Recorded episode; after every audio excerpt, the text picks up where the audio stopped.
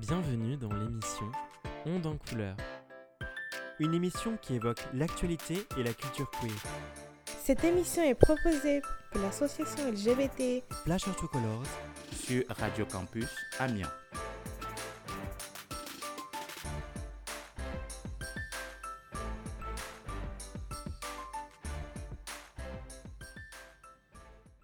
Bonjour à toutes et à tous et bienvenue dans l'émission Onde en couleur. C'est aujourd'hui le premier épisode. Pour ce premier épisode, on vous propose de se retrouver autour de la journée du 31 mars, journée internationale de visibilité des personnes trans, aussi appelée TIDOV. Cette journée commémore donc du coup la visibilité des personnes trans et permet de les mettre en valeur. Aujourd'hui donc, on a invité deux personnes de l'association Flash Entre Colors à définir ces termes ainsi et pouvoir discuter du sujet. Je vous laisse vous présenter. Euh, bonjour, euh, Timothée, euh, donc une personne genderqueer. Bonjour, euh, je suis Sean, euh, personne trans. Bah, je vais vous proposer de commencer à définir des termes. Alors, trans, ça veut dire quoi? Transgenre, transidentitaire, euh, en gros, ça veut dire s'identifier à un genre qui n'est pas celui qui était assigné à la naissance. Donc, quand on est, souvent le médecin dit Ah, c'est une fille, c'est un garçon. Mais pour certains, c'est pas aussi simple. Ça change au cours de la vie et euh, ce sexe ou ce genre qui était assigné à la naissance euh, n'est pas euh, celui auquel on s'identifie au cours de notre vie. Donc, euh, c'est ça être trans, transidentitaire, transgenre. D'accord, donc ça veut dire que si par exemple quand je suis né, on a dit que j'étais un homme, je peux très bien à un moment de ma vie m'identifier comme femme et vouloir des changements. Pour le dire très simplement, oui. C'est il y a plusieurs complexités à dire, mais très très simplement, oui. D'accord. Et au-delà du terme trans, est-ce que vous avez d'autres termes qui euh, vous semble important de définir? Alors il y a aussi toute la notion de euh, la non-binarité qui euh, souvent est associée aussi à la question de la transidentité ou des personnes genderqueer, c'est-à-dire que ce sont des personnes qui ne s'alignent pas nécessairement à un schéma binaire homme-femme en fait. Et au-delà de ça, on peut aussi évoquer un groupe de population qui est souvent aussi associé à la question de la transidentité, mais qui est euh, euh, très différent, qui sont euh, les personnes intersexes, qui euh, sont des personnes en fait nées avec euh, des caractéristiques physiologiques aussi bien euh, mâles que femelles. Voilà. Et euh, donc, euh, il y a une chose intéressante à voir euh, sur euh, la question de l'identité de genre, c'est que euh, c'est euh, toute une histoire en fait euh, très diverse selon euh, les cultures euh, et, euh, et les héritages culturels, enfin les et, religieux. C'est-à-dire que souvent en France et dans le monde occidental d'un point de vue général, on pense souvent la question du genre en tant qu'homme-femme. Euh, complémentaire et, voilà mais en fait euh, il y a énormément de systèmes à travers le monde qui existent qui peuvent euh, avoir plusieurs genres aussi historiquement. C'est des choses qu'on peut retrouver par exemple dans plus de 130 cultures amérindiennes, la notion des, des, des genres, et c'est souvent aussi lié à, à euh, des notions euh, cultuelles et religieuses. C'est ce qu'on peut retrouver aussi d'ailleurs euh, en Inde avec la population des Hijras, qui sont souvent aussi associés à, par exemple, la divinité euh, Ardhanarishvara, qui est la combinaison entre Shiva et Parvati, une divinité masculine et une divinité féminine, et représentant le tout au-delà de l'illusion de la dualité. Et euh, alors, se pose bien sûr la question, pourquoi euh, en Occident, c'est euh, pour certaines personnes une, notion qui est aussi compliquée.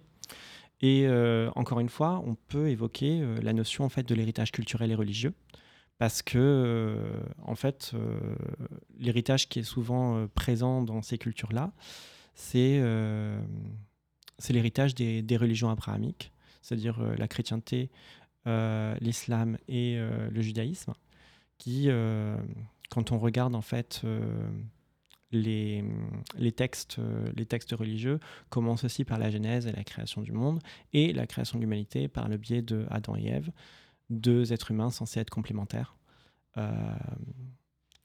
Et c'est un schéma qui n'existe pas dans toutes les cultures. Et c'est un schéma aussi, même au sein d'une même culture, qui n'est pas nécessairement quelque chose qui peut correspondre à tout le monde. Et euh, il s'avère que les religions abrahamiques se sont très largement aussi dispersées à travers le monde. D'une part par l'extension, par exemple, du monde arabo-musulman, du Moyen-Orient à l'Afrique du Nord, puis l'Afrique subsaharienne, et ensuite aussi la chrétienté par toute toute l'histoire qu'on a aussi de la colonisation de, différentes parties du monde par les, par les pays euh, européens. Les résultats, c'est aussi euh, la raison pour laquelle euh, c'est souvent vu dans nos sociétés contemporaines comme le système par défaut, le système considéré comme naturel alors que euh, pas du tout, parce que euh, comme Sean a pu l'évoquer, la question de l'identité de genre et euh, la question du sexe n'est pas nécessairement le même. On a même traditionnellement, dans d'autres cultures, des rôles qui étaient spécifiques pour des personnes qui sont ni des femmes ni des hommes, dans des cérémonies religieuses ou dans des fonctions, on va dire, sociétales. Chez les sunnis, les personnes aux deux esprits avaient une fonction de médiation au sein de la communauté qui étaient euh, spécifiques à eux, et des traditions et des rites qui étaient spécifiques à eux. Et euh, c'est aussi parce que euh, ces rituels qui sont ancrés dans une dimension culturelle et religieuse n'existent pas nécessairement dans la réflexion abrahamique que c'est si difficile en fait pour les cultures occidentales à appréhender la, notion de, de la non-binarité et voire même la question de la transidentité des, euh, des, des, hommes trans ou des femmes trans. Alors, euh, on peut voir aussi euh, autre chose qui, qui est rattachée, parce qu'au final, quand on parle aussi de la question de l'identité de genre dans des sociétés, on se retrouve, enfin, et du, du, rapport qui est instauré aussi culturellement et religieusement, on voit aussi que ben, on, a traditionnellement aussi des rôles fait, euh, des rôles genrés qui sont, qui sont attendus, et, enfin, traditionnellement attendus. Et euh, c'est comme ça aussi que, euh, que naissent en fait des discriminations transphobes, des discriminations homophobes, biphobes et des discriminations aussi sexistes. Parce que c'est comme ça qu'on se retrouve aussi dans un schéma, si on, ne le, si on ne le questionne jamais en fait, dans un schéma où on doit partir du principe que euh, un homme a euh, tels attributs et tel rôle à gérer, et une femme a tels attributs et tel rôle à gérer. Souvent, euh, les hommes, on leur attribue la notion de la responsabilité de la force de production, et, et les femmes, c'est la maternité, donc autrement dit, en fait, la production de la prochaine génération sujette à créer aussi de la production aussi le genre, euh, c'est très très social, donc c'est pas euh, prédéfini euh, créé dans les roches avant qu'on soit là. C'est quelque chose que nous avons créé, c'est quelque chose qui est propre à nous aussi. Donc ça veut dire que ça change les cultures, comme tu t'avais mhm. évoqué, mais aussi selon les époques. Mhm. Donc là aujourd'hui, on associe beaucoup le genre masculin à la couleur bleue, tandis que à une autre époque, c'était le rose qui est aujourd'hui associé au genre féminin. Donc c'est quelque chose qui a évolué au fil du temps et la signification genrée des couleurs a, évolué au fil du temps aussi, ce qui prouve que c'est pas aussi figé qu'on pourrait penser. C'est vrai qu'au Moyen Âge, je me souviens que du coup il y avait des, des, hommes qui portaient des robes, des femmes qui étaient beaucoup plus, euh, en tout cas qui, avaient beaucoup moins de formes de robes, euh, et donc du coup euh, comment dire, comment vous expliquez cette évolution? Alors il y a plusieurs cas de figure. On pourrait évoquer par exemple euh, la question de la chaussure à talons, euh, qui euh, initialement est un objet qui est utilisé dans l'équitation, qui est venu, je crois, de l'Empire ottoman en Europe et qui a été repris par l'aristocratie comme moyen aussi de, distinction en termes de statut social. Et euh, après, en fait, la chaussure à talons était initialement un, objet, on va dire, euh, vestimentaire masculin, pour ensuite devenir un objet vestimentaire euh, féminin. Et je crois que ça doit être au début du XXe siècle qu'il y a aussi eu toute la dimension ensuite sexualisée de la chaussure à talons par le biais aussi de photographies, en fait, osées, enfin Euh, et qui a créé aussi ce, ce, ce, ce- ce rattachement entre la chaussure à talons et le genre féminin. D'accord, merci. Après, euh, d'un point de vue général, on peut se poser aussi la question sur euh, les, euh, la façon dont la société approche euh, les personnes qui ne s'y reconnaissent pas nécessairement. Aussi bien euh, dans euh, la non-reconnaissance des fois des personnes non-binaires ou des personnes transidentitaires, mais aussi sur la façon dont des sociétés sont susceptibles aussi d'adresser la question plus d'un point de vue politique, soit en invisibilisant en fait les populations concernées, en les écartant aussi euh, des, débats publics, à se retrouver en fait à discuter sur eux et non avec eux. Et, euh, résultat, euh, aussi toute une question de, législation qui, qui se pose.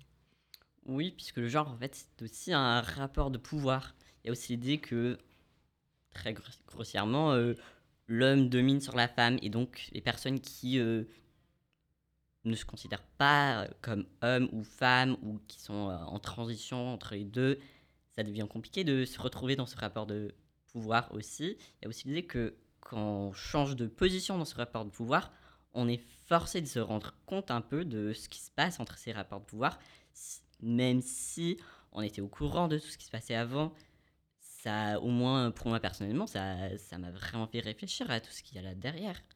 De vraiment avoir l'idée de, de venir à une position de pouvoir euh, sur les personnes euh, à qui on s'identifiait, c'est compliqué. Il faut euh, quand même réconcilier l'idée d'avoir une position de pouvoir et en même temps lutter contre cette position de pouvoir. Ah, donc du coup, ce que tu peux entendre, c'est que bah, quand- qu'on soit traditionnellement dans la société une femme ou un homme, en fait, on va pas être traité de la même manière. Et donc du coup, on va voir une expérience de la vie qui est différente. Ah, c'est bien ça. Puis on voit aussi que euh, selon notre position, surtout euh, les femmes, elles ont une expérience qui est euh, très très très différente, comme tu le disais, aux hommes et qui leur force à avoir, bon, pas leur force, mais qui a une influence sur leur carrière, leur orientation scolaire, mais aussi professionnelle. Mais après, quand tu es trans, se retrouver dans tout ça, ça devient plutôt compliqué et se dire bah tiens d'un jour à l'autre plus ou moins c'est plus long que ça la société me considère comme un homme ou une femme que qui me considérait pas avant. Ça veut dire changer comment on regarde le monde comment on se rapporte aux autres les relations qu'on a avec les structures les personnes avec le monde qui nous entoure. Et ça devient tout une réapprentissage du monde une socialisation qui, pour la plupart des gens, est une socialisation euh, première qui s'effectue euh, au cours de l'enfance. Et pour euh, les personnes trans, c'est très très dur de répliquer ceci. C'est c'est c'est plus difficile à faire. C'est-à-dire qu'il y a aussi toute une dimension d'apprentissage, en fait. Euh, on apprend à devenir un homme, on apprend à devenir une femme. Et c'est vrai que euh, quand on se retrouve à ne pas se reconnaître dans le rôle qu'on a appris euh, dans l'enfance, il faut réapprendre un nouveau rôle. Et euh, le recul, comme, comme permet aussi de voir les lacunes que, que, peuvent, avoir, euh, peuvent avoir les systèmes. Euh, à titre personnel, par exemple, je sais que je me reconnais comme genderqueer parce que je me reconnais ni dans le rôle en fait qui est éduqué à l'égard des femmes, ni dans le rôle qui est éduqué à l'égard des hommes. Et c'est quelque chose que je questionne aussi, c'est-à-dire que pourquoi, pourquoi ces rôles genrés, pourquoi euh, cette éducation aussi à l'égard des nouvelles générations constamment pour correspondre à ce rôle genré euh, qui, est attendu, et euh, pourquoi mettre de côté aussi toutes, ces, variables qui existent et qui, permettent en fait de, donner une image aussi d'humanité qui est plus complète et, et une réflexion sur la société qui est peut-être aussi beaucoup plus pertinente qu'une constante reproduction d'un schéma antérieur. Et donc du coup, euh, je reviens un petit peu sur quelque chose que vous avez pu exprimer tous les deux. Vous parliez de apprendre à devenir une femme, apprendre à devenir un homme, mais finalement, quand on se considère ni homme ni femme, est-ce qu'on n'apprendrait pas un petit peu à être soi-même, à être qui on veut être? On désapprend. On désapprend en fait à être ce que la société demande de nous. Et déjà, ça, c'est le premier exercice, je pense, qui, euh, alors que je pourrais recommander, je pense, à tout le monde, personne trans ou personne cis, parce que c'est vrai que, euh, euh, alors cisgenre, c'est un terme qu'on n'a pas nécessairement euh, évoqué euh, au début de l'émission, mais les personnes cisgenres sont des personnes qui se reconnaissent dans le genre qui leur a été assigné à la naissance. Mais voilà, tout le monde pourrait bénéficier en fait d'une remise en question du rôle qui lui est attribué. C'est-à-dire que je pense que pour toutes les personnes, il y a des choses dans les attentes que la société a à notre égard qui peuvent nous correspondre et des choses qui ne nous correspondront pas.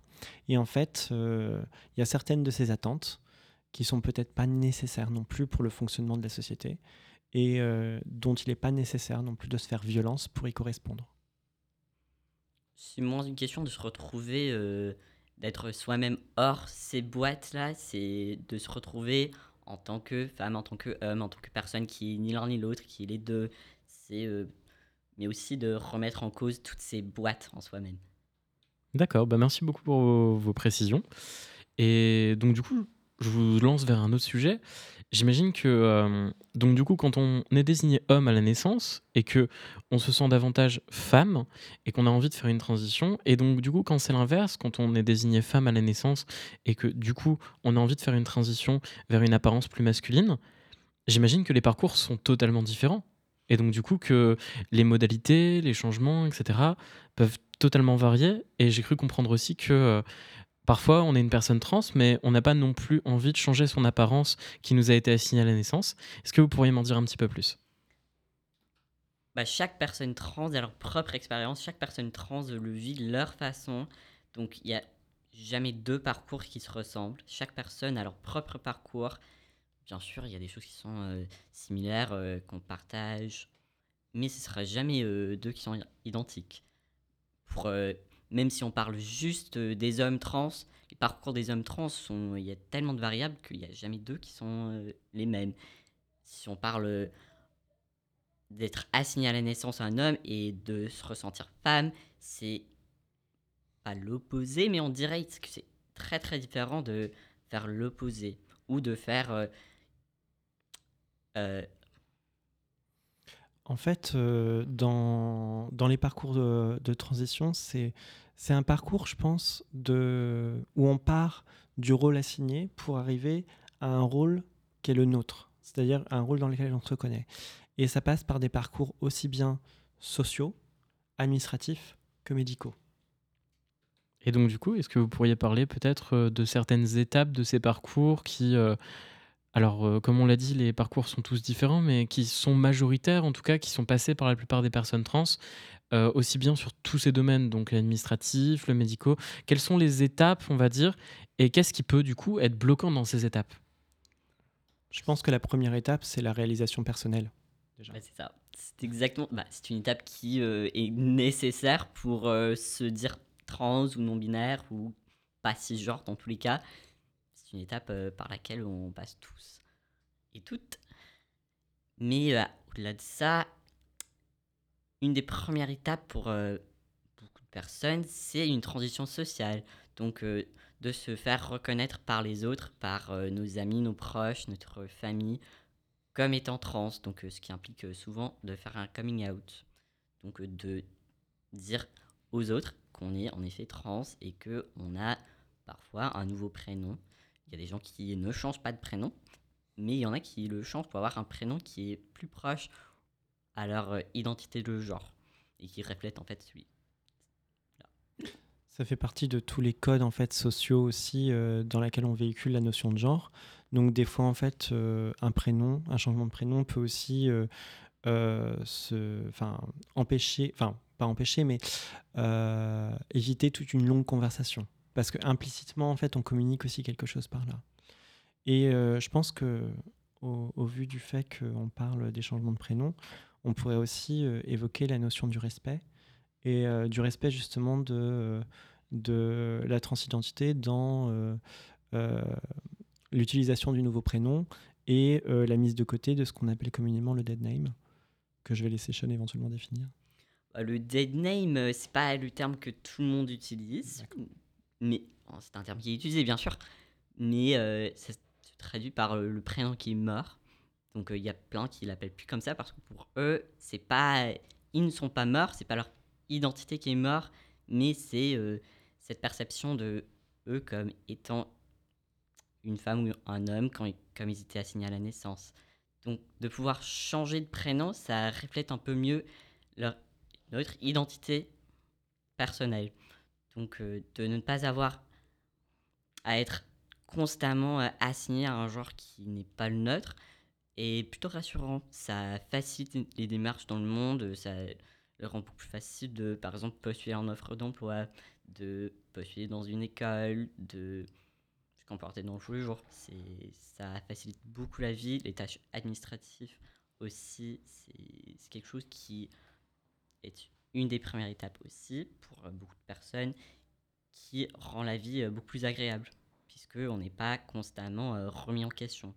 Alors j'imagine que vous parlez de prénom, mais j'ai aussi entendu parler de pronom.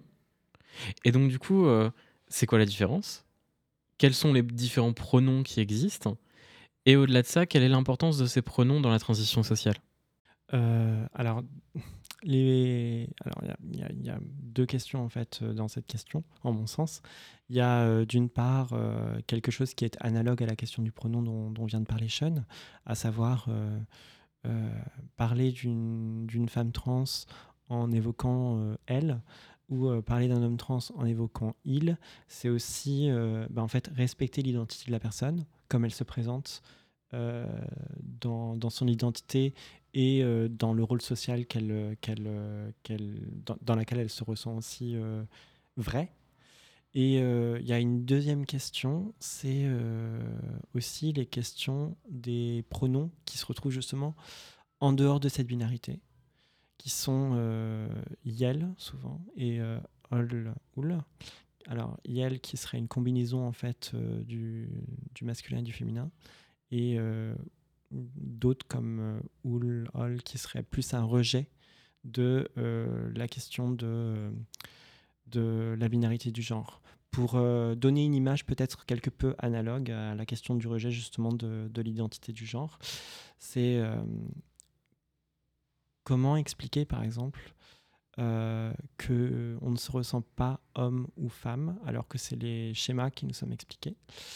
Euh, c'est aussi difficile que d'expliquer, par exemple, quelle est la couleur de cheveux d'une personne chauve comment expliquer quelque chose qu'on ne ressent pas ou qu'on ne perçoit pas, en fait, euh, dans, dans, ce sens-là. D'accord. Et donc, euh, j'imagine que quand on se considère comme un homme trans et qu'on se fait appeler elle, peut-être par, euh, alors par malveillance parfois, je le sais bien, peut-être parfois aussi par simple maladresse, quel, comment on peut ressentir ça et vers quoi ça amène? Chaque personne a leur propre ressenti, mais euh, c'est à titre personnel et pour énormément de personnes, c'est très blessant. C'est quelque chose qui euh, nous remet en question, qui euh, évoque l'idée que la personne en face de nous ne nous reconnaît pas comme étant la personne qu'on est et même si c'est involontaire, ne nous respecte pas non plus. Donc il y a là cette question de on n'est pas perçu comme la personne qu'on est, notre identité qui est déjà énormément mis en question, remis en question encore remis en question. Il y a ce manque de respect si la personne était au courant. C'est toute une foule de questions qui arrivent autour de nous et qui, euh, en fait, prend énormément de place dans notre quotidien. C'est aussi quelque chose, en fait, qui relève de euh, refuser, en fait, l'introspection qu'a pu faire une personne transidentitaire et euh, présupposer en fait qu'on est euh, en mesure de mieux interpréter en fait euh, l'identité de la personne. Alors que concrètement, en tant qu'être humain, il nous est impossible de comprendre parfaitement un autre être humain mieux que lui ne, se comprend aussi dans son ressenti. Et donc par conséquent, il est important aussi justement de respecter les, les changements de prénom, les changements de pronoms. Euh, et, les parcours. Et ce dont se rend pas nécessairement toujours compte aussi euh, la population, c'est euh, le parcours, l'énergie que ça demande. Parce que un truc très simple et très basique, c'est qu'on évoquait une des premières étapes de la transidentité, c'est la réalisation personnelle aussi de son identité. Qu'il faut ensuite partager euh, à l'égard de sa famille, ses amis, ses proches, sans savoir nécessairement comment l'information va être réceptionnée, ce qui est euh, source, euh, enfin c'est un élément quand même anxiogène aussi dans, dans le parcours. Et après, il y a aussi toute cette dimension où il faut s'armer malheureusement de beaucoup de patience, le temps que votre cercle social rattrape en fait le retard qu'il a pris par rapport à votre réflexion sur votre identité. Et euh, bah oui, c'est euh, c'est la famille qui, euh, qui a du mal à, comprendre en fait que les attentes qu'ils avaient pu avoir ou qu'ils avaient pu avoir en fait à votre égard ne seront pas réalisées. Du moins pas comme comme c'était c'était prévisualisé peut-être dans votre enfance parce que pour beaucoup de parents aussi avoir un enfant c'est rempli avec beaucoup de promesses. Donc c'est un travail aussi que, que, doit faire le cadre familial de, de mettre de côté en fait tous ces présupposés et toutes ces attentes pour laisser en fait aussi la place au vécu de, de, de, la personne, et en l'occurrence de la personne transidentitaire. Une transition, en fait, c'est un processus euh, de très très très longue haleine. Ça prend des années, sinon euh, des décennies, ça prend euh, très très longtemps. Il faut être patient, mais à chaque fois qu'on ralentit ce processus, on remet en question encore la dignité de cette personne. Et c'est pas forcément la chose la plus facile à vivre. Et donc, du coup, j'en profite pour faire une transition sur un autre sujet. Quand, euh, du coup, on est victime de rejet de son identité, je crois qu'on appelle ça de la transphobie. Et donc, du coup, quand on est victime de transphobie, qu'est-ce qui est mis en place? Est-ce que euh, c'est illégal? Est-ce que, euh, comment dire, si par exemple on dépose plainte, est-ce qu'il y a vraiment une action qui est menée? Quel est le cadre légal? Alors, en effet, il y, euh, y a des cadres euh, législatifs qui existent, en tout cas en France, pas partout dans le monde. Ça, c'est aussi une, euh, au même titre en fait que toute la LGBT-phobie, c'est quelque chose qui n'est pas mondialement. Enfin, ce sont des populations qui ne sont pas mondialement protégées.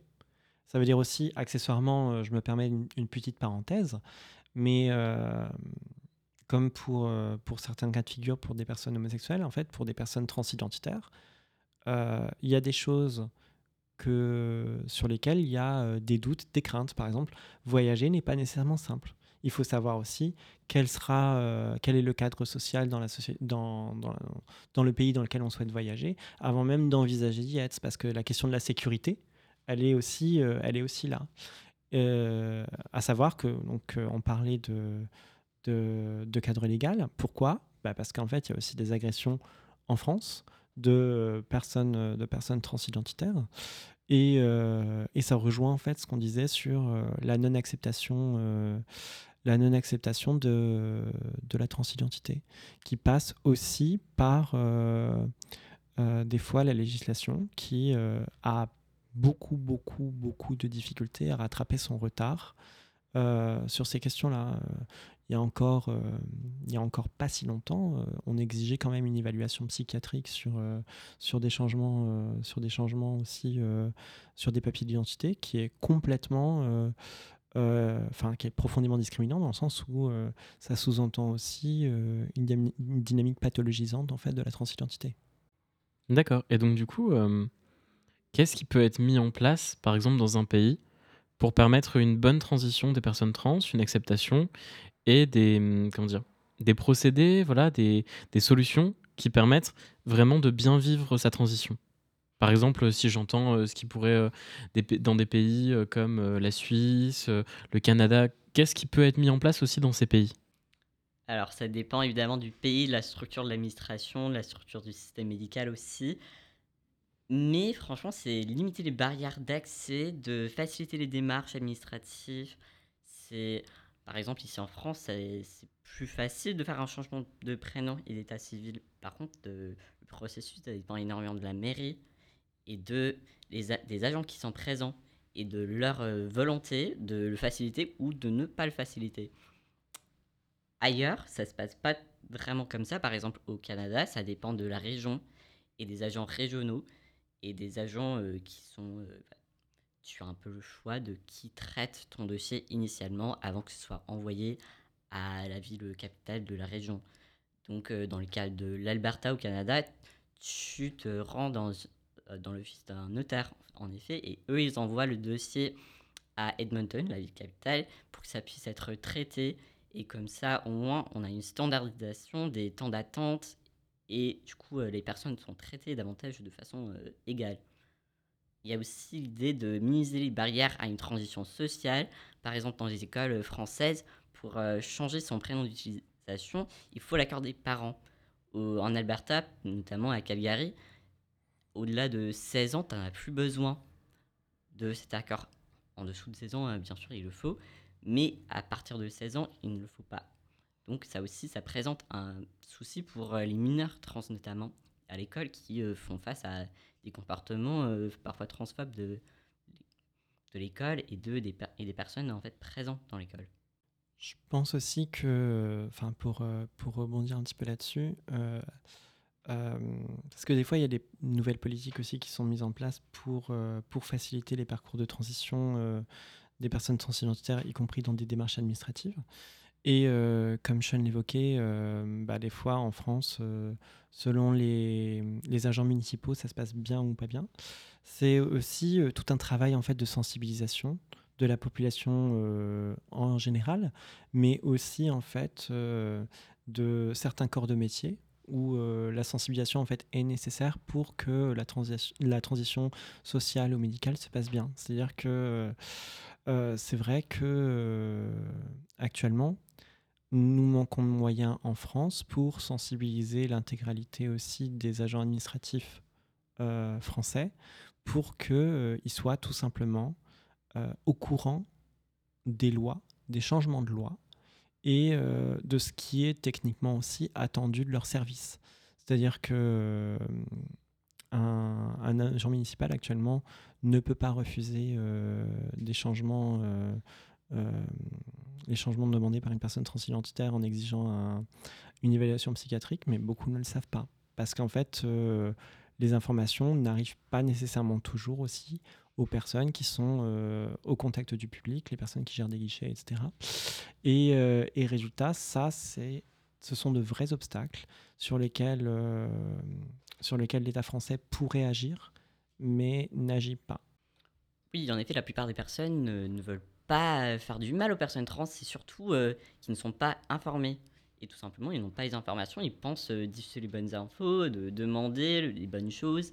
Et en effet, euh, les choses euh, et la législation changent tellement vite parfois que ça devient difficile à suivre et que ces agents ne sont tout simplement pas formés. Donc même s'ils agissent dans une très très bonne volonté, ils n'arrivent pas toujours à faire tout ce qu'ils devraient. Et donc, du coup, si on devait aller évoquer un changement, vraiment une avancée sur laquelle il faudrait aller en France, qu'est-ce qui, pour vous, devrait évoluer? Sur quoi euh, les députés, l'Assemblée nationale devraient se questionner, devraient se prendre en main et devraient mettre en place? Qu'est-ce qui est vraiment problématique? Ah, c'est une très très bonne question. Alors qu'il y a, à mon sens, il y a plusieurs axes là. Euh, dans le social et dans l'administratif global, ce serait de faciliter et de standardiser les changements de prénom et euh, de d'état civil. Parce que ça varie encore entre les régions, entre les mairies, ça dépend de sur qui on tombe. Donc euh, de faciliter cette formation-là serait une évidence, on va dire, très simplement. Dans le parcours médical, serait aussi de former, de former les gens, de pouvoir faire face à ces obstacles, de pouvoir aussi euh, décentraliser un peu tout ce qui arrive. Parce que là, actuellement, dans le médical, on, parlait un tout petit peu, que euh, un médecin généraliste, souvent, n'a pas les savoirs pour euh, traiter une personne trans. Et ça devient assez inquiétant vu que les listes d'attente sont quand même assez longues. Il y a aussi, euh, je pense, euh, parce qu'on a, on a euh, la chance au sein de l'association d'avoir des personnes qui sont médecins et qui évoquent aussi le fait que dans le parcours de formation des médecins, en fait, la question de la transidentité est très peu adressé, si ce n'est pas adressé du tout. Alors que euh, on a euh, des équipes entières en fait euh, du corps médical qui sont nécessaires des fois à une transition aussi médicale, que ce soit le médecin traitant qui puisse être compétent sur l'accompagnement en fait des patients et des patientes, mais aussi un endocrinien aussi pour tout ce qui est de l'ordre des suivis aussi de, des prises hormonales, des chirurgiens sur tout ce qui est de l'ordre aussi de personnes qui auraient besoin de, d'intervention chirurgicale aussi pour pour, euh, pour se sentir mieux. Et, euh, et ça, ce sont euh, des parcours qui sont méconnus ou pas connus. Et c'est même sans évoquer le fait que des fois le suivi, le suivi hormonal est, est enfin, inefficace ou du moins mal adapté parce que les, les, les, questions hormonales sont, sont pensées pour, pour des conditions médicales qui sont autres que la transidentité. Et en fait, euh, ça aussi, des fois, ça pose des problèmes, y compris par exemple sur le remboursement. En parlant de remboursement, du coup, je, continue, c'était ma prochaine question. Ah, hum, faire une transition, à proprement parler, c'est quelque chose de vital. C'est quelque chose qui est nécessaire pour le bien de la personne et ça peut avoir des influences, je pense, sur sa santé mentale.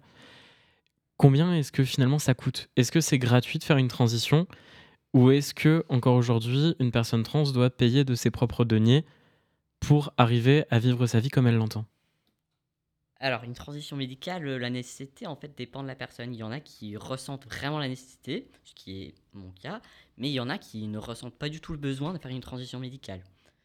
Ceci dit, euh, en France, il y a l'ALD, donc euh, l'affectation de longue durée, si je ne me trompe pas, qui euh, en effet permet de prendre en charge euh, la plupart des coûts qui sont associés à une transition. Cependant, c'est pas total. Il y a énormément de choses qui euh, en fait sont à payer. Donc notamment si on passe dans le privé, il y a des coûts mais également pour les médicaments. Donc hier, je suis allé, moi je fais mes injections, ils m'ont quand même demandé euh, un euro pour mes aiguilles pour le mois, ce qui n'est pas beaucoup, mais au fil du temps, euh, quand même, euh, ça va me coûter un peu cher. Et ça dépend de quelle pharmacie, ça dépend aussi de la volonté politique de l'époque, parce que il y a certains mois, les hormones sont pris en charge, parfois ils ne le sont pas, ça dépend tout simplement de que l'assurance a décidé. Ça, ça rend aussi euh, des fois euh, difficile les, parcours de transition parce que il faut pas oublier non plus euh, la question de la discrimination sociale où des fois en fait selon l'avis des employeurs ou, ou, autres en fait on ne va pas accorder un travail à une personne transidentitaire parce que tout simplement la personne a un comportement transphobe et euh, au même titre que euh, beaucoup d'autres euh, populations sujets à la discrimination, les personnes transidentitaires le sont aussi, y compris dans le cadre professionnel et donc par conséquent économique. Et ce qui fait que rajouter après, derrière, des attentes économiques sur les parcours de transition, c'est doubler la peine aussi des personnes et leur rendre encore plus difficile aussi l'accès à ce dont elles ont besoin.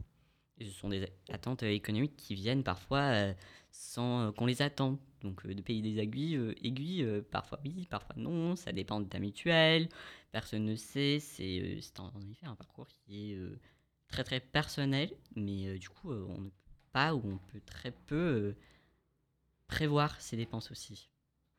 Alors du coup, je crois qu'il y avait une autre question aussi que vous vouliez évoquer, qui est le questionnement autour de la présence des personnes trans, des personnes non binaires, des personnes intersexes dans les médias et quelle influence ça peut avoir sur en fait l'inconscient de tout le monde et la construction de la pensée autour de ça?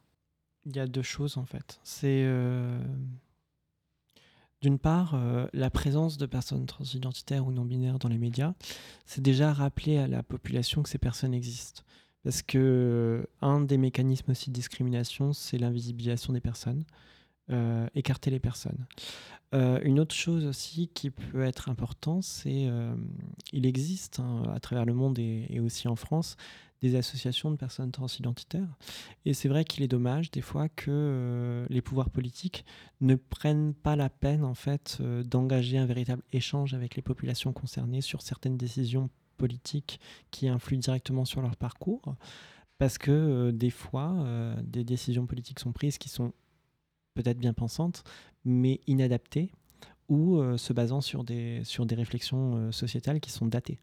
Donc euh, c'est vrai que ça, c'est une démarche qui semble importante. Sur la question des médias, c'est aussi donc normaliser la visibilité des personnes, des personnes transidentitaires ou non-binaires, parce que bah, c'est comme ça aussi qu'on éduque la population à comprendre la réalité de ces personnes et euh, comprendre que ces personnes existent et en fait tout bêtement humaniser les personnes. Très bien, bah, merci beaucoup pour votre réponse. J'apporte une autre question, moi, qui, qui me questionne personnellement. C'est vrai que quand on entend le genre, on entend donc non-binarité, et on entend aussi parfois écriture inclusive. Est-ce que vous pourriez m'en dire plus sur ce sujet? Euh, alors, l'écriture inclusive, en fait, euh, va en mon sens au-delà de la question de, de la transidentité et relève plus d'une réflexion sur la misogynie de la langue française. À savoir que, euh, je ne sais plus exactement qui avait euh, pris cette décision que le masculin l'emporte sur le féminin, mais euh, c'est très arbitraire au final. Parce que, pourquoi déjà? Et c'est aussi la question de beaucoup de langues latines qui ont en fait cette dynamique masculin-féminin, où le neutre n'existe pas, qui existe pourtant dans d'autres langues. Et euh, ça rejoint en fait euh, ce qu'on évoquait euh, au, début de l'émission sur le contexte social et la façon dont ça influe aussi sur, l'identité et, la considération des personnes. C'est-à-dire que l'écriture inclusive, c'est ne pas mettre le focus sur les hommes, inclure dans la langue les personnes non binaires et les femmes au même titre que les hommes. Très bien, bah, merci beaucoup. Est-ce qu'il y a un autre sujet que vous auriez aimé évoquer? Bah, autour de ce 31 mars, euh, il y a énormément de choses qui se passent dans le monde, notamment à- par rapport aux personnes trans, qui sont pas toujours négatives, mais qui sont pas toujours positives non plus. Euh, notamment aux États-Unis, on voit davantage d'États qui euh, commencent à introduire des lois qui euh, vont contre les droits des personnes trans d'avoir de faire une transition. Donc euh, là, actuellement, il y, a, cinq États, je pense. Aujourd'hui, je pense qu'il y a une nouvelle loi qui est passée pour euh, interdire les mineurs, notamment trans, de poursuivre une transition médicale, sociale. Ça dépend de l'État, ça dépend de, la loi aussi. Mais ces interdictions euh, font partie d'une vague de transphobie qui est davantage présent et davantage euh, présent dans, les lois aussi. Donc euh, nous voyons euh, en, en ça que les États, il y a plusieurs personnes trans qui ne peuvent plus euh, aller aux toilettes publiques, dans les endroits publics. Et là, il y a le Tennessee, si je je me trompe pas, il y a plusieurs États qui commencent à réguler davantage les transitions, notamment médicales, mais aussi sociales, et qui en fait rejettent l'existence même de ces personnes trans et leur droit d'exister et d'avoir euh, une existence. Et un parcours euh, de transition comme ils le souhaitent. Il y a euh, une réalité aussi, c'est que actuellement on a parlé de certains, certains cadres légaux qui ont pour objectif de protéger les personnes transidentitaires, mais en fait il y a une inquiétude qui, qui, qui continue à planer, c'est-à-dire que dès lors que socialement on n'arrive pas à intégrer en fait l'existence des personnes transidentitaires, leur discrimination euh, n'est pas si, enfin déjà est présente socialement et euh, leur protection n'est pas une évidence. C'est-à-dire que on n'est pas à l'abri d'un euh, changement en fait euh, politique ou gouvernemental qui est susceptible aussi de déconstruire la protection des personnes discriminées. Et euh, en fait, euh, l'intégration dans la conscience euh, collective de l'existence des personnes transidentitaires, c'est malheureusement un travail de très longue haleine qui a commencé il y a plusieurs décennies et qui risque malheureusement de continuer encore pendant plusieurs décennies et qui se retrouve rallongé très largement par le discours de personnes transphobes qui vont faire passer en fait certains principes, que ce soit traditionnalistes, que ce soit religieux, avant euh, la santé, la vie et l'existence de toute une partie de la population. D'accord, bah, je vous remercie beaucoup. Est-ce que vous auriez quelque chose encore à ajouter? Je vous souhaite à tous et à toutes de célébrer un joyeux 31 mars. Je vous remercie beaucoup. euh, Je te remercie beaucoup Timothée. Je te remercie beaucoup Sean de votre présence. C'était vraiment agréable de pouvoir parler de ce sujet. Et du coup, on se retrouve pour une prochaine émission. Merci. Merci, d'avoir écouté Onde en couleur. Cette émission a été proposée par Flash Autocolors et Radio Campus Amiens.